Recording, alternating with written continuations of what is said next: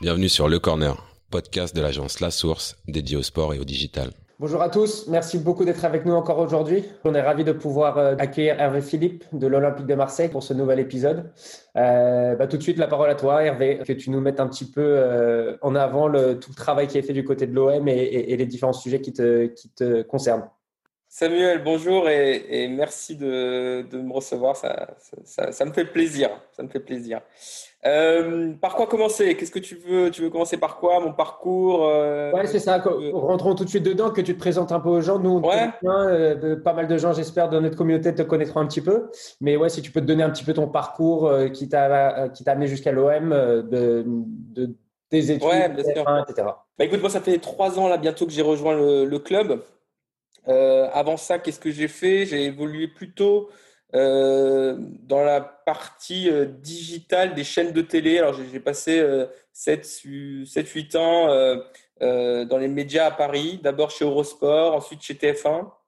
Jamais vraiment pour travailler côté antenne, comme on dit dans les chaînes de chaînes télé, mais plutôt sur la partie digitale et sur les problématiques du digital dans, dans ces chaînes de télé. Euh, donc j'ai évolué sur pas mal de, pas de métiers différents parce que finalement c'est toujours autour du marketing, du digital, du contenu que j'ai pu évoluer, mais sur différentes thématiques. Donc chez Eurosport tout d'abord euh, pendant un, an et demi plutôt sur la partie on va dire analytics des, des, différents sujets. Et puis chez TF1 j'ai évolué sur deux gros sujets. Un pendant un bout de temps sur tout ce qui est plateforme vidéo, euh, replay, VOD, etc. D'abord chez Watt, MyTF1, etc. super thématiques euh, et, un environnement passionnant. Et puis les deux dernières années, euh, je les ai passées au, euh, au digital et au sport chez, chez TF1. Alors, le digital et le sport chez, chez TF1, c'est quoi? Bah, C'est tout ce qui est inhérent au droit de télé. donc, les Coupes du Monde, Coupe du Monde de rugby, Coupe du Monde de foot, Euro, les matchs de l'équipe de France, puisqu'on était euh, et, TF1 euh, l'est toujours et détenteur, détenteur des droits des, matchs de, l'équipe de France. Et puis aussi des programmes euh, historiques de l'antenne, téléfoot notamment, et Automoto, qui ont tous les deux, dans ces deux programmes, aussi une vie et beaucoup de transformations, sur, une vie sur le digital avec beaucoup de, de, transformations et, liées effectivement à, cette, à cet univers-là. Donc, ça, c'est ce que j'ai fait les deux, dernières années avant de, de, rejoindre l'OM sur des, sur thématiques assez passionnantes. Et puis, euh, pour arriver à côté OM, euh, je suis arrivé avant tout pour euh, beaucoup parler de contenu là-bas, transformer un peu l'activité média, qui était une chaîne de télé à mon arrivée, bien sûr, une activité sur les réseaux sociaux, mais surtout comment répondre aux nouvelles problématiques des réseaux, des médias, et transformer l'activité de, de, de, la télé au digital. Donc ça, c'est notamment pour ça que je suis arrivé euh, à l'OM, puis après on en reparlera certainement un peu après. maintenant, effectivement, ça fait un peu plus d'un an que, que je m'occupe à la fois du marketing et des médias euh, au, sein du club, dans un département assez, assez large, euh, avec des vraies synergies entre les, deux, entre les deux disciplines qui sont parfois très silotées dans, dans les entreprises encore maintenant et dans les clubs de foot aussi. Ça, on pourra en reparler, mais on a opté pour, pour des, une organisation un peu, un peu différente. Ouais, super. Et donc, du coup, en gros, euh, l'Olympique de Marseille est venu te chercher sur cette connaissance média et, sur cette euh, aptitude que tu as eu à développer tout ça côté TF1 pour justement construire ce pôle-là. Donc, tu peux nous en dire un peu plus justement sur ton pôle, ta fonction exacte et quelle est la construction d'une équipe quand tu es Head of Content dans une organisation comme... Euh, comme, comme... Ouais, à mon arrivée, effectivement, Head of Content et puis maintenant, ensemble marketing média, bah, euh, il y a plusieurs parties pris et, choses sur lesquelles on a avancé. Déjà, on, a profité quand même de beaucoup d'infrastructures autour de la télé. Euh, c'est-à-dire qu'il y a quand même à l'OM euh, un historique autour des médias, puisqu'il y avait une chaîne, de, une chaîne de télé qui a été créée en 99. Donc je crois que après Manchester United, on a été le, deuxième club dans le monde à avoir sa chaîne de télé. Donc il y a ce patrimoine-là, média. et cette infrastructure-là à l'OM, ce qu'il a fallu faire, c'est transformer qu'il a fallu transformer. Donc, effectivement, d'une chaîne linéaire 24-24, 7 jours sur 7, à une multitude de réseaux, une multitude d'audiences différentes et une multitude de formats. C'est, euh, on a essayé de transformer là-dessus. Donc, comment on fait ça? Ben, on, reforme les gens déjà présents, on essaie de recruter des compétences qui n'existaient pas auparavant. On se dote d'outils aussi euh, techniques, bien évidemment, pour mener à bien euh, ces projets. Et puis, voilà, on se structure de plus en plus. À date, le département marketing et médias, c'est, on va dire, une quarantaine de personnes. Alors, ça peut paraître beaucoup, mais contrairement à d'autres structures, que ce soit entreprises ou clubs, on a internalisé beaucoup de choses. Donc, ça nous offre énormément de, de flexibilité, d'adaptabilité, de pouvoir répondre aux différents enjeux de manière assez rapide. je prends l'exemple de, de, d'un studio graphique qu'on a internalisé avec un directeur artistique à sa tête. Et je vais revenir sur les missions, les grandes missions du marketing et médias à l'OM, mais euh, on a la capacité à transformer notre identité visuelle très rapidement et de ne pas avoir, euh, comme une grosse entreprise du CAC 40, mettre quatre mois à valider une charte ou une charte graphique ou, quelque chose de ce style-là. Ben, nous, on le fait très rapidement parce qu'on a internalisé tout ça. Euh, et donc, juste pour, pour euh, structurer un peu ma réponse et, te répondre sur le marketing immédiat, qu'est-ce qu'on fait à date? Il y a trois gros piliers, on va dire, autour de notre département. Un, c'est le, les sujets liés à la, à la marque, à l'institution OM, euh, son positionnement, ses valeurs, ces différents sujets-là, son identité visuelle. Ça, c'est si on prend la casquette marketing, voilà, c'est des choses liées à la marque. Euh, il y a tout ce qui touche l'audience, ça c'est le deuxième euh, pilier de, notre organisation. Euh, donc, comment on essaye d'aller chercher des nouveaux fans, on y reviendra aussi. C'est un grand challenge pour les clubs de foot et les marques et les institutions sportives, c'est la clé. Comment on s'engage, on fait de la rétention avec nos fans existants. Donc ça c'est voilà. Et puis beaucoup de sujets liés à la data. Donc ça c'est c'est ce, ce, pilier numéro 2, l'audience. Et puis il y a ce troisième pilier autour de tout ce qui est ligne éditoriale, média. On est un média, donc euh, on est un média et, tout ce qu'on peut, euh, le storytelling, tout ce qu'on peut raconter autour de ça. Donc ça, c'est les trois grands, trois grandes missions à, date. Et effectivement, tout ça a été rendu possible avec cette transformation euh, de la chaîne de télé en une content factory, etc., qui nous a permis en interne de, de, faire beaucoup, beaucoup de, beaucoup de choses. Donc voilà brièvement comment, comment c'est organisé, en tout cas nos, missions principales. Ouais, donc super intéressant. Donc finalement, tu as pris beaucoup de choses de, de ton métier au sein de, de, ces chaînes télé auparavant et tu as pu finalement accélérer cette transformation du fait que ça soit une structure un petit peu plus, plus petite, même si 40 personnes, finalement, c'est pas une si petite équipe que ça pour, pour une organisation comme la vôtre, mais tu as quand même beaucoup plus de leviers pour accélérer cette transformation et finalement faire un peu ce, cette chaîne média euh, du, futur avec une accélération plus rapide que si tu étais dans un gros média complètement, complètement. On a eu la chance, et il faut le dire, euh, d'avoir à la fois un propriétaire, Franck McCourt, et, et un président, Jacques-Henri Hérault, qui, comprennent, euh, comprennent ce, monde-là et qui comprennent l'intérêt pour un club de, de, se développer bien évidemment sur le foot, mais comme tout grand club, maintenant il faut aussi se développer sur, on va dire, des domaines annexes tout en gardant priorité bien sûr au football, mais créer ce cercle vertueux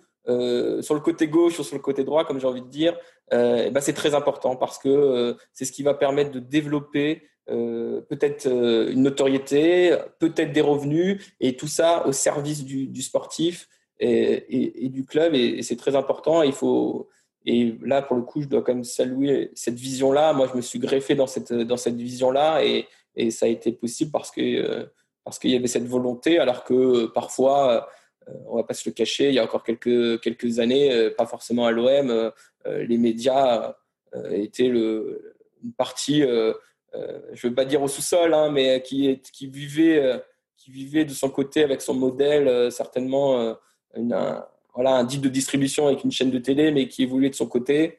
mais qui n'était pas considéré, je pense, à sa juste valeur c'est pas le cas à l'OM et, c'est de moins en moins le cas dans les clubs de foot, on le voit. Hein, qui se... Mais c'est marrant que tu dis ça parce qu'il y a justement un peu ces relents, je trouve, dans les clubs de foot où les joueurs ont cette méfiance pour les médias et donc du coup, des fois, les parties médias, effectivement, au sein des clubs de foot, foot sont pas euh, la verticale préférée des joueurs, alors que finalement, et, ça m'amène sur la question suivante, toi, comment tu appliques ta stratégie de contenu pour faire en sorte que ça réponde à tous tes besoins des différentes verticales, que ça soit aussi bien d'un point de vue com, que ça soit d'un point de vue com institutionnel, mais aussi tout ce qui est contenu pour tes sponsors, contenu que tu mets à disposition de tes mmh. athlètes?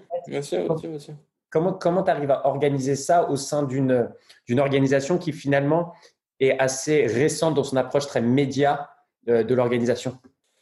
Ah, c'est un vaste sujet. Alors, euh, bon, il y a beaucoup de sujets de, workflow, d'organisation interne, de travailler avec différents départements. C'est-à-dire que on travaille beaucoup, par exemple, tu parlais avec les sponsors, bah, avec le département sponsoring pour trouver. On en, reparlera de ça, mais c'est vrai qu'on a réussi, par exemple, à attirer, je pense, des, des acteurs de la nouvelle économie, Hotel.com, Uber Eats, parce que, bah, bien sûr, il y a ce qui se passe sur le terrain et la visibilité qu'on peut donner sur le maillot, mais aussi, euh, sans, trahir leurs propos, parce qu'il euh, y a un écosystème qui s'est construit euh, à l'OM très intéressant pour des sponsors et avec une grande une communauté large et surtout engagée. Donc ça, c'est intéressant.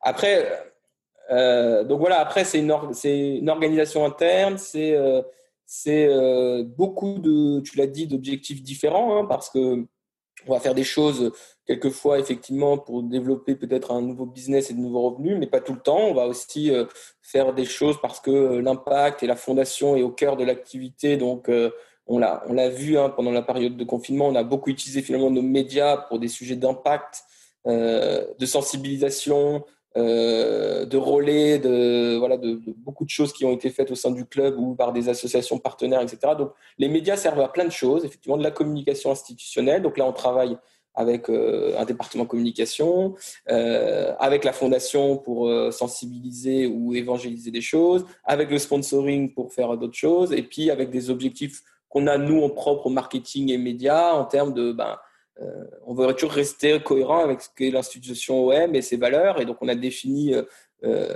alors avec la casquette marketing une plateforme de marque, hein, ce qu'on appelle une plateforme de marque, mais comment on se positionne et quelles valeurs. On, sait qu'on est très lié euh, à la ville et, voilà, le club a des spécificités. Et donc, comment on va se développer là-dedans tout en restant cohérent avec ce positionnement-là bah, C'est aussi euh, ce qu'on va essayer de faire à, travers, euh, à travers les médias. Donc, effectivement, il y a plein de choses. Il y a de, il y a l'image, il y a du, quelquefois du reach, ce qu'on appelle du reach. il y a parfois de la monétisation. Il y a parfois, voilà, il y a plein, effectivement, plein d'angles différents. Donc pour ça, comment on se structure Tout simplement, ben, on a des, des, KPI euh, qualitatifs, on va dire, et euh, quantitatifs euh, qu'on essaie de suivre tout au long de, l'année pour voir si on répond à tous les objectifs. Mais comme, tu le dis, ils sont, vastes. Ouais, et c'est là où l'équipe de 40 personnes avec les différents métiers que tu as sous toi et quand tu comprends un peu le spectre de, de ce qui est devant toi, c'est pas si énorme que ça, même si c'est une, équipe assez, assez correcte, en, tout cas en termes de nombre. Oui, oui, mais attention, c'est pas que effectivement ce que je peux préciser, c'est que c'est pas 40 personnes qui font uniquement du contenu. Non, il y a des, il y a des voilà, il y a plein de, de, casquettes et de métiers euh, vraiment différents et on a, on a, on a réuni euh, deux pôles euh, qui auparavant étaient, étaient silotés, hein, comme on peut le retrouver dans d'autres organisations encore une fois. Et on a décidé de le fusionner, donc ça, ça donne finalement une impression de voilà, mais il y a beaucoup beaucoup de sujets différents qui sont traités et j'ai pu évoquer un peu les les trois, les trois quatre piliers sur lesquels on, travaille. Et euh, quand on est une marque comme l'OM qui s'adresse à une audience française euh, et internationale, etc., etc., il y a, beaucoup, beaucoup de sujets.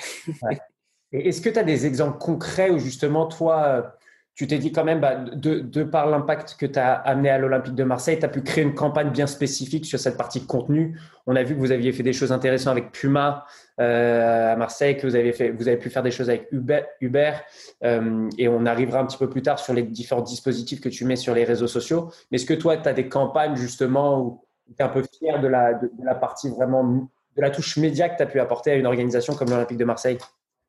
Il y, a des, choses, euh, oui, des choses intéressantes, mais déjà, je vais revenir un peu sur le, football. Je pense qu'on a réussi euh, depuis 2-3 ans euh, à, en reprenant un peu le flambeau de ce qui avait été fait auparavant, mais à humaniser les, joueurs, à, à, rentrer un peu dans, leur quotidien, de montrer l'envers du décor. Je pense qu'on réussit à, très bien le faire et, ça, c'est des sujets passionnants puisqu'on a des accès bien sûr uniques et on est en capacité de montrer quelque chose d'autres en termes d'image et de euh, que simplement les 90 minutes euh, euh, de match de, foot le, samedi soir ou dimanche soir. Donc, il y a des choses assez intéressantes qu'on a pu mettre en, place et des formats qu'on a qu'on a continué, qu'on a qu'on a un peu inventé autour de autour de tout ça. Et je trouve que c'est ça c'est super intéressant. Pareil pour la partie formation et, et, et, sur les sur les jeunes les jeunes à l'OM. Voilà, je pense qu'il y a des en plus, ça tombe bien parce que le club se structure beaucoup autour de, de la formation des jeunes et investit là-dedans, alors que ce n'était pas forcément le cas auparavant.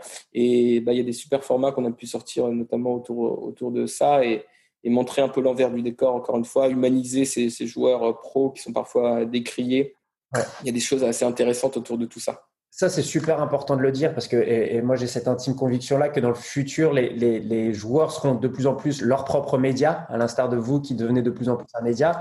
Et en France, on n'est plutôt pas trop mauvais, je trouve, à, à un peu humaniser, euh, amener les, les, fans derrière l'envers du décor.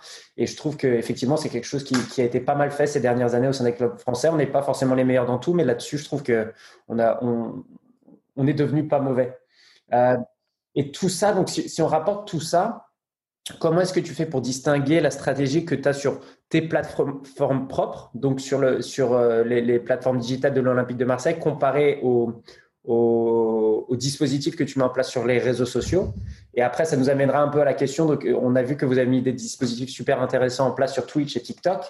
Et, ça serait génial si tu pouvais apporter un petit peu de compréhension à l'audience sur comment des deals comme ça se mettent en place avec, les, les, géants de la tech Ouais, ça c'est un, sujet super intéressant de distribution et, ça tombe bien, on a un département euh, qu'on a, qu baptisé distribution à, l'OM.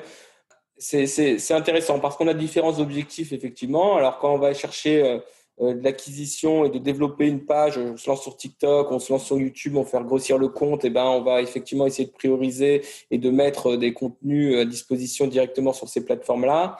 Euh, ça, ça peut être une partie de la stratégie. Et bien évidemment, euh, comment rediriger du trafic en provenance des réseaux sociaux sur nos plateformes propriétaires où on le sait, euh, on a euh, plus de, entre guillemets d'intérêt à, à driver de, de cette audience pour mieux la connaître puisqu'on maîtrise la data, on parlera un peu data, mais forcément sur les réseaux, euh, c'est les plateformes tierces qui sont propriétaires euh, de la majorité des informations, alors qu'on maîtrise euh, l'écosystème de sa globalité pour, notre site et l'applicatif. Et ben oui, effectivement, on va aussi essayer de rediriger du trafic et d'utiliser les réseaux pour rediriger du trafic sur, notre site,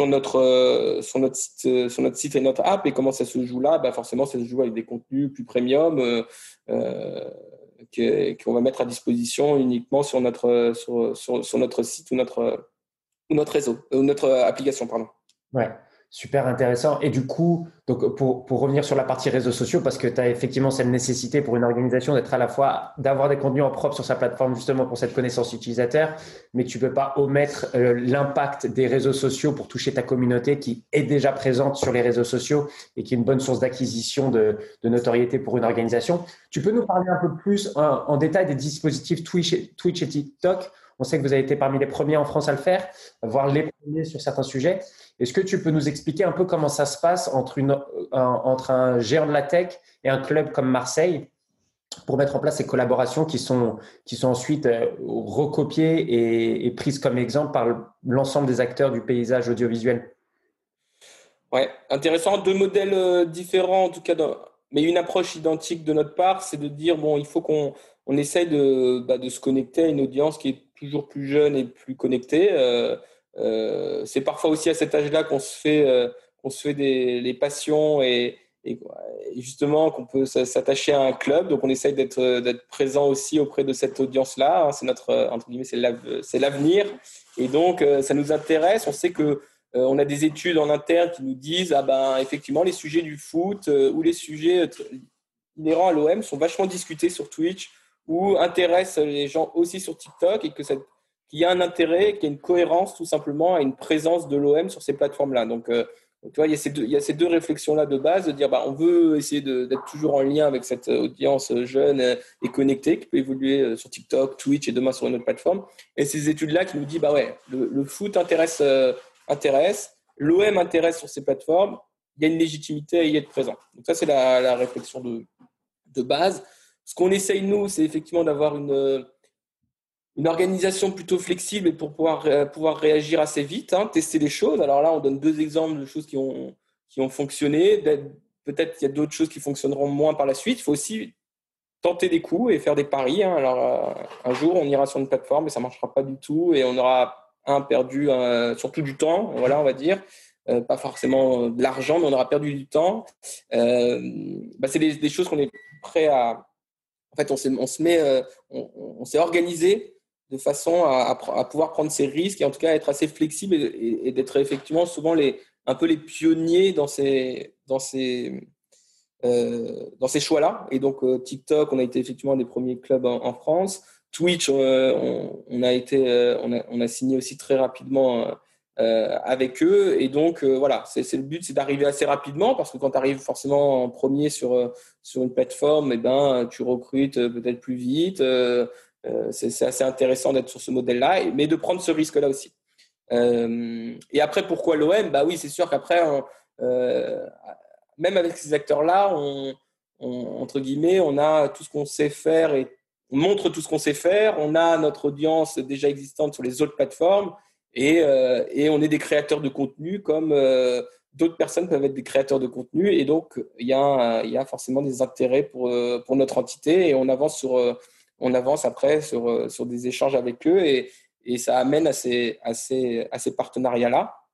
Et Twitch, c'est Twitch, c'est assez simple. Hein. On, on, a tenté quelque chose parce qu'on avait deux matchs amicaux contre une D4 et une D5, D4 autrichienne et D3 allemande euh, qui, ne rentrait pas dans le cadre de notre deal avec, euh, Canal+, qui est notre diffuseur des matchs amicaux.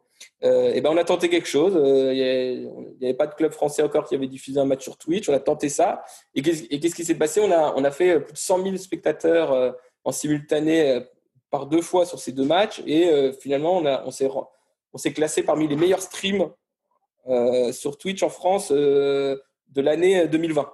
Donc forcément, bon, bah, tout, tout, le monde a été très étonné de moi le premier. Hein, je pensais pas qu'on allait faire autant. Et, voilà, et ben forcément Twitch regarde ça de près. Euh, et effectivement, c'est c'est pas sur la verticale jeux vidéo qui sont venus nous voir, euh, même si là on vient de signer euh, un partenariat e-sport avec avec Grizzly e-sport, l'équipe e-sport des, des, des, frères Griezmann. C'est pas pour ça, c'est pas pour l'e-sport parce que sur l'e-sport ils sont déjà très bons, mais c'est parce qu'ils avaient envie de se développer sur la catégorie sport et que justement des acteurs comme l'OM, eh ben, ça, les, ça, ça, ça, pouvait les, intéresser et, les discussions sont parties de là. Mais finalement, on a testé des choses. Voilà, on avait un match euh, contre une D4 autrichienne. Euh, euh, c'était le premier match. Une certaine audience non négligeable, ouais.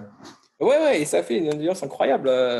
100, 000, personnes, et c'est unique, hein, donc c'est vraiment 100 000 personnes qui étaient branchées à ce live. C'est un super, un super résultat et c'est et voilà, on, en est ravis, on a testé des choses. Ça aurait pu être un, flop aussi. Euh, voilà, et donc, euh, euh, c'est comme ça, en tout cas, le mécanisme, encore une fois, quand je reviens au début, de ce qu'on a envie de faire, qu'est-ce que nous disent certaines études et pourquoi c'est légitime d'y aller. Et après, une fois qu'on se dit ça, bah, il faut se parler du contenu, c'est-à-dire comment on va adresser cette plateforme. C'était un peu ta question aussi. C'est bah oui, bien chaque audience et chaque plateforme doit être adressé de manière différente dans son identité visuelle, j'en parlais avant, euh, dans la manière de produire, dans la manière de raconter des choses. Donc ça, on essaye de faire au mieux. Quelquefois, on, essaye de, profiter de, contenus qui sont déjà produits pour une plateforme X et on va essayer de la, reformater pour une plateforme Y. Quelquefois, on va faire du spécifique pour cette plateforme. Bon, là, on essaye d'arbitrer. Il y a des choses qu'on voudrait, voudrait, aussi mieux faire. Hein. Je ne veux pas dire que tout est parfait. Euh,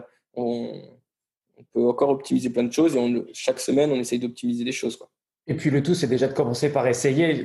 Il y a un truc qui est agréable, effectivement, et, c'est effectivement lié aux moyens, mais c'est aussi une volonté qui est, poussée chez vous, c'est le fait d'essayer. J'imagine que avant tout, finalement, le, ce déploiement sur Twitch, c'était un investissement de production de votre côté j'ai dur de mesurer un retour sur investissement, dur d'onboarder des, des sponsors dessus. Mais après, effectivement, quand tu as 100 000 utilisateurs, tu te dis, ah bah, qu'est-ce que ça peut débloquer comme vertical de business derrière et comment on capitalise et comment on envisage le prochain cycle de droit sur les matchs amicaux, etc., etc. Donc, c'est quand même, c'est quand même en, en, en disant, bon, il n'y a pas un retour sur investissement immédiat, mais ça te donne des outils de mesure pour être en contrôle de ta stratégie future, j'imagine, parce que peut-être que vous allez envisager les matchs amicaux d'une manière différente pour la prochaine intersaison.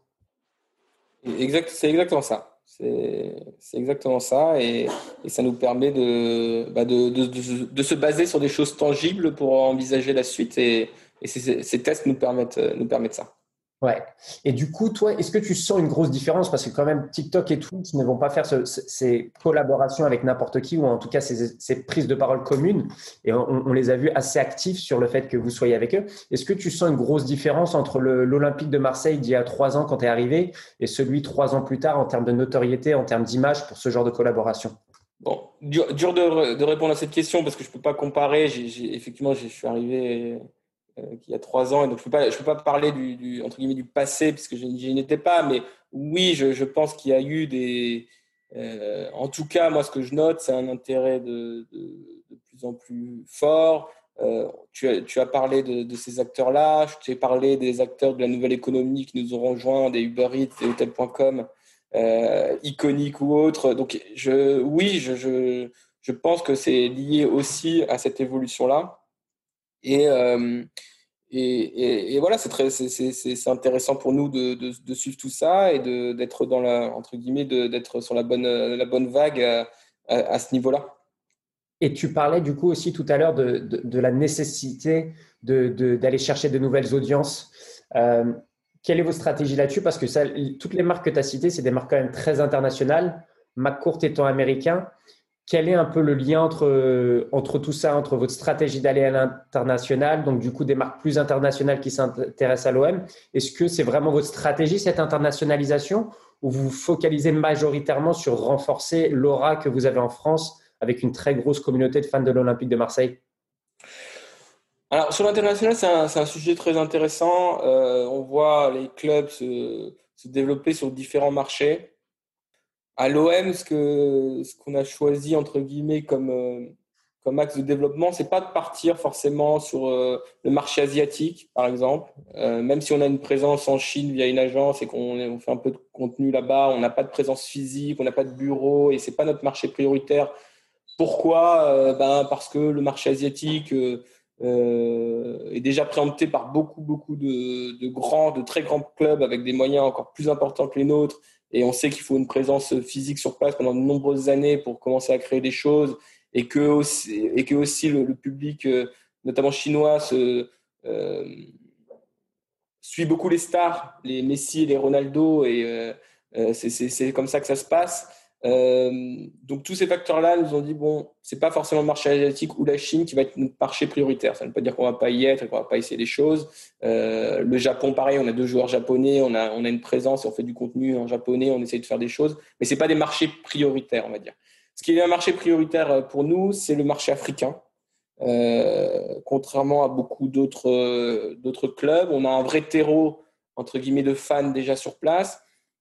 Ce qui a manqué peut-être, c'est euh, auparavant, c'est qu'il n'y a pas forcément d'événements physiques euh, ou de choses qui ont été faites par l'OM euh, en Afrique. Et ben maintenant, c'est ce qu'on essaye de, développer depuis quelques, depuis quelques années. L'ouverture d'académies, des écoles, des événements, effectivement, fan zone, des événements physiques sur des grands matchs.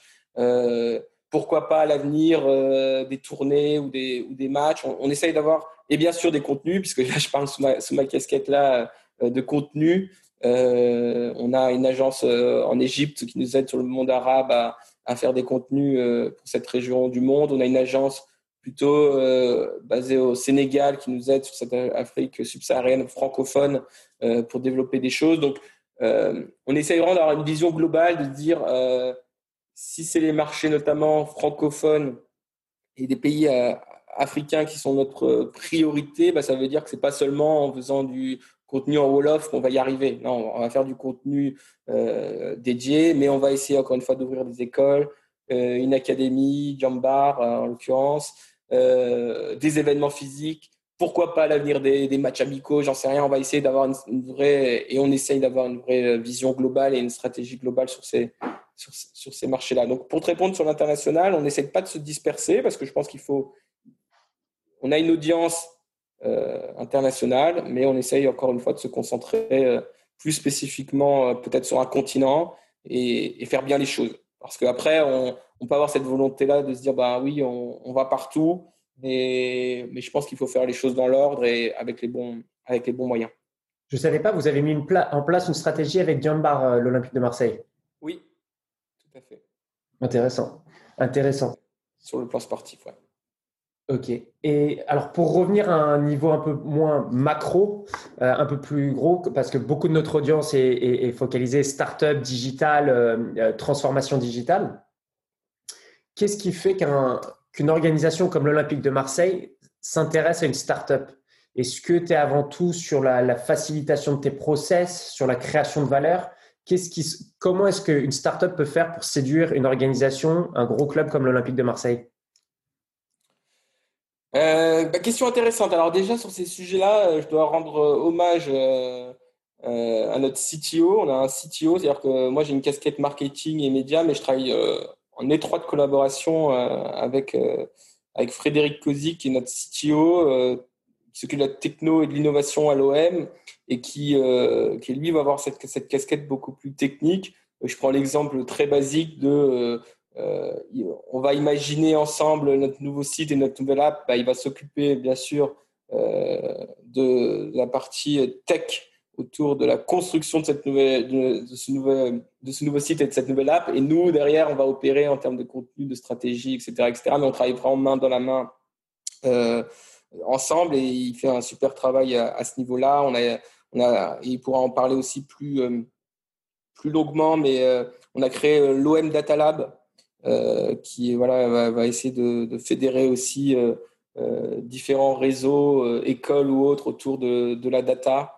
Et pourquoi pas partager des données, construire ensemble des choses. Voilà, il y a des super choses. Et là-dessus, peut-être qu'il faudra tout simplement que tu l'invites sur ton podcast parce qu'il a des choses passionnantes à, à, raconter. Mais effectivement, on va travailler, notamment lui, avec plein de, plein de startups qui vont répondre à des besoins spécifiques et, et, c'est le choix qui, est, qui a d'ailleurs euh, été fait sur tout l'écosystème euh, digital qu'il pourra développer lui en prenant euh, plusieurs acteurs best in class dans leur domaine et, et on essaie de les faire travailler ensemble sur tous nos, sur tous nos sujets.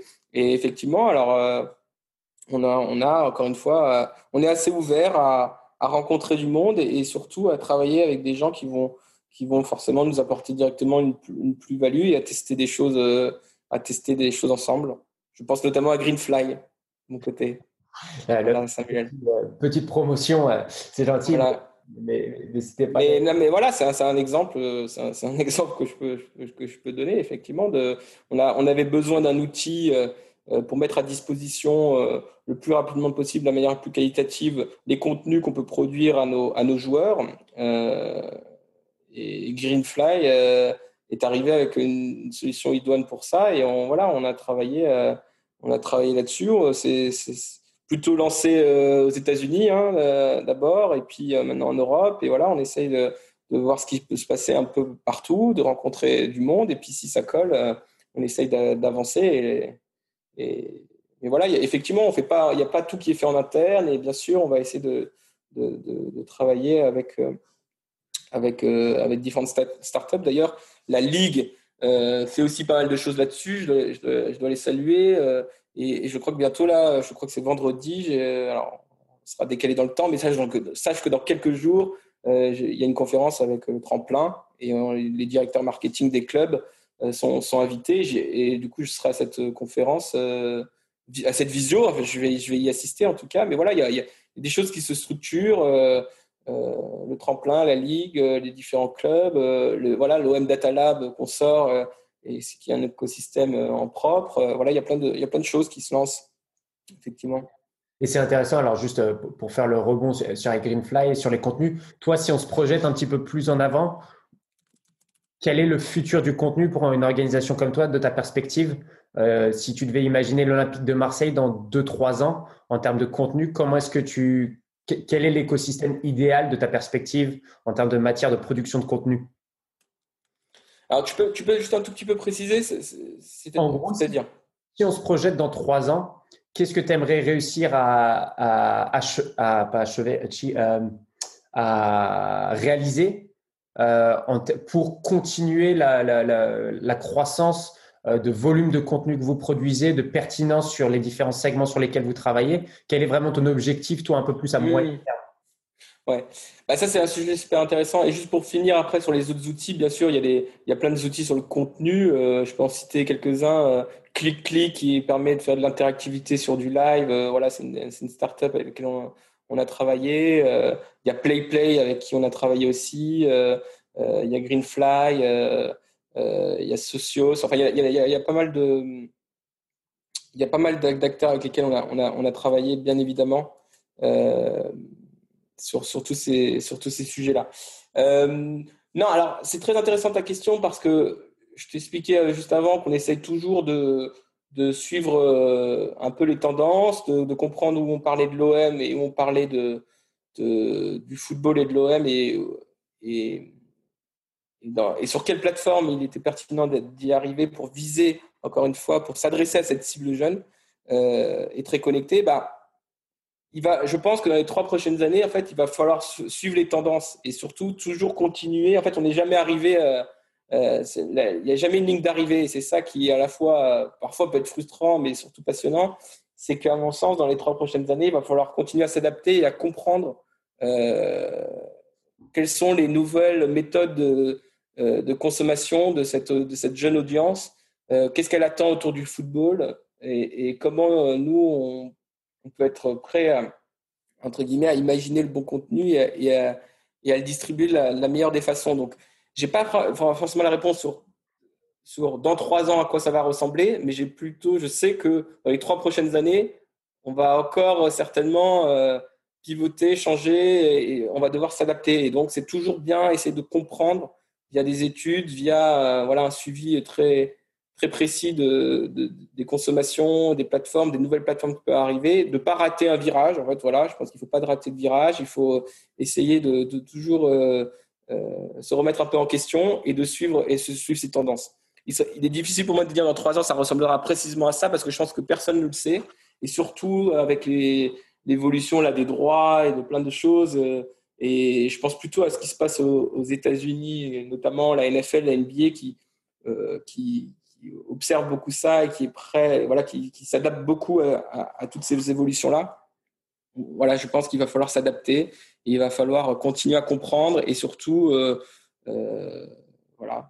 Non, mais c'est ça, hein, s'adapter, comprendre. et, et, c'est intéressant que tu le, tu, le, tu le mettes sur la table parce qu'effectivement, les modèles américains sont très différents en termes de contenu, où effectivement, la NBA est beaucoup plus souple sur les type de contenu publié par quelle personne sur les réseaux sociaux pour justement augmenter la visibilité, la notoriété d'une manière générale de la NBA, plutôt que d'être dans un environnement très contrôlé comme en Europe. Et c'est des, sujets intéressants à travailler.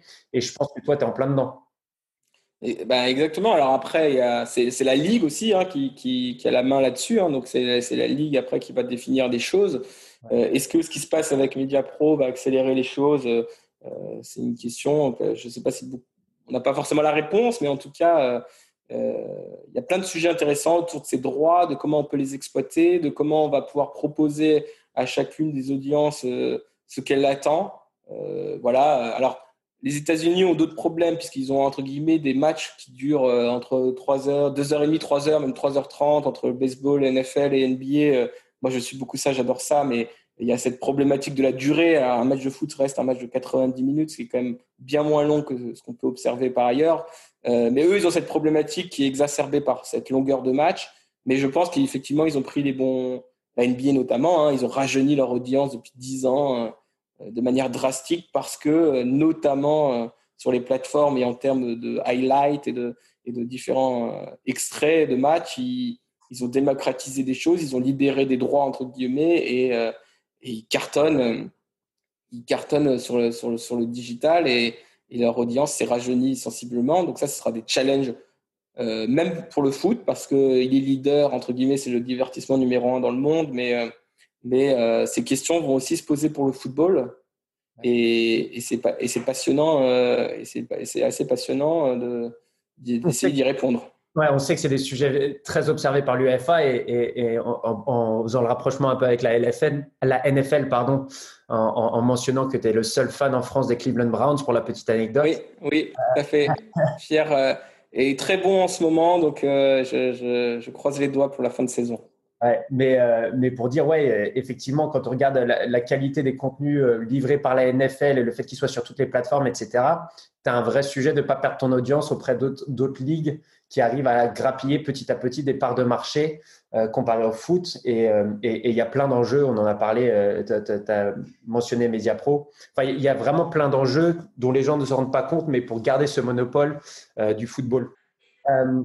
Exactement. Une question intéressante, j'imagine, de ta perspective, c'est est-ce que tu arrives à du fait d'observer plusieurs types de contenus pour différents besoins, est-ce que tu arrives à décorréler un petit peu plus qu'auparavant le trafic sur tes contenus par rapport à la performance de l'équipe première? Ou est-ce que tu as une corrélation toujours euh, très forte entre, entre, entre le volume de trafic et ouais. Pour le coup, ce qui restera vrai, ce qui reste vrai, ce qui restera vrai à mon sens, c'est que c'est les vrais pics entre guillemets d'audience, on les fera toujours autour des matchs et autour des victoires. Et ça, on le ressent. Il y a deux, il y a les gros pics qu'on peut faire, soit d'engagement, soit de recrutement euh, sur les réseaux sociaux. Ça se fera le jour de match et après les victoires. Donc là, il y a quelque chose euh, autour de ça qui sera immuable, je pense. Il y a ces événements-là et euh, et le deuxième et le deuxième sujet, le deuxième point, c'est le, le, le mercato. Voilà. C'est euh, deux événements qui, dans notre calendrier, on le voit, c'est les arrivées mercato en juillet et août euh, et, les, et, les, victoires, et les grandes victoires, entre guillemets, qui font nos pics. Maintenant, il y a des chiffres assez intéressants. Euh, par exemple, la deuxième année de, de Rudy Garcia au club a été moins bonne. C'était l'année, sur le plan sportif, hein, c'est l'année post, post finale d'Europa League. ce qui est intéressant à noter, c'est qu'on a recruté plus cette année-là à l'OM sur les réseaux que l'année précédente avec une finale d'Europa League. Donc ça, c'est intéressant. Euh, c'est intéressant, ça montre qu'on arrive à décorréler un tout petit peu le résultat euh, de, de, cette activité-là. Maintenant, les pics resteront ces pics-là, et ça, on, ce sera entre guillemets immuable, et je pense qu'on ne changera pas. C'est quand même le sportif, euh, les arrivées mercato ou les victoires qui vont nous faire voilà, grandir très vite. Maintenant, si on, sur l'année. Je voulais juste là-dessus parce que je trouve ça quand même super intéressant, tu vois, comme métrique de dire que tu arrives à plus recruter euh, une année où vous avez plutôt des moins bonnes performances sportives qu'une très bonne année parce que dans le milieu du sport, il y a toujours cette notion de, en fait, la partie administrative est à perte et c'est la partie sportive qui contrebalance ça. Mais c'est pas impossible de faire en sorte que ça soit un business générateur de, ouais, bah de followers, de revenus, de, que, que ça soit un business à, euh, ça soit un, vrai business, la partie administrative, la partie marketing, les différentes choses que tu arrives à activer euh, côté marque. Exactement, exactement. Et c'est ce qui nous a permis, euh, bah, pendant la partie de confinement, voilà, le foot s'arrête. le dernier lien ben, entre le club, les supporters et la dernière dernier pilier d'activation possible pour les sponsors, bah, c'était les réseaux sociaux et les médias. Et ben, c'est ce qui nous a permis aussi euh, bah, déjà de perdre aucun, on n'a perdu aucun sponsor nous euh, l'année dernière. D'autres sont partis, d'autres ont réclamé des choses. Nous, c'est n'est pas notre cas parce qu'on a réussi à continuer, notamment vers les médias, euh, à livrer des choses, à continuer la conversation et, être le Et on était effectivement ce dernier lien entre le club et, les fans. Et donc ça, c'est super, ça, c'est super intéressant aussi à, à noter quoi. Génial. On arrive déjà à la fin de notre entretien. Euh, qu'est-ce qu'on peut te souhaiter pour les prochaines semaines, prochains mois, euh, pour, euh, pour tes activités au sein de l'Olympique de Marseille? Alors, je, disais ça juste avant de commencer, la, conversation. on essaye vraiment sur nos métiers de, bah, de, sortir de, entre guillemets, du résultat du week-end et c'est pas ça qui change fondamentalement moi mes missions on a beaucoup de chantiers autour de la data, on a beaucoup de chantiers encore d'optimisation autour des médias, de ce qu'on veut faire, euh, dans la façon de le faire et dans la façon de procéder. Et ça, finalement, que euh, la partie, entre guillemets, le sportif gagne ou perd, mes missions seront, seront les mêmes. Donc, mais bien évidemment, c'est plus agréable de travailler dans un écosystème, euh, notamment à l'OM, avec les, médias, etc., de travailler dans un environnement plus serein, même si fondamentalement, moi, ça ne change pas euh, mes, missions et mes objectifs parce qu'il euh, il y a une vision sur le moyen et le long terme au club et qu'on veut vraiment continuer à se développer. Euh, et c'est pas un mauvais mois sportif qui va changer la donne.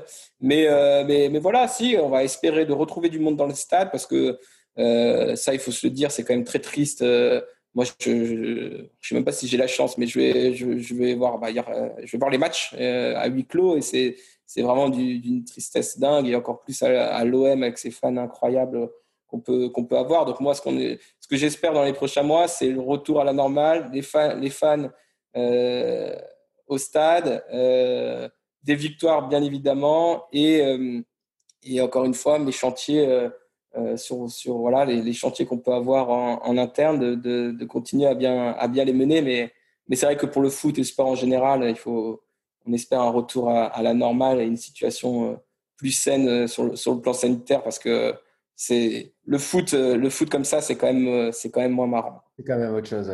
Top. Bah, en tout cas, merci beaucoup Hervé. C'était vraiment un plaisir. J'espère que notre audience a pris autant de plaisir que, que moi à, à, faire ce podcast. Encore une fois, euh, si vous aimez, si vous, vous appréciez les, les, podcasts Le Corner, n'hésitez pas à les noter sur les différentes plateformes, à les partager autour de vous. On, on, essaie de faire grossir la communauté et, et, on sait que vous êtes assez fidèles quand vous nous suivez. Donc n'hésitez pas à aller noter le, le, les podcasts et, la qualité des podcasts sur, le, sur les différentes plateformes sur lesquelles vous écoutez. Et au plaisir de se retrouver très vite. Merci beaucoup Hervé. Merci Samuel, c'était très sympa. Le corner.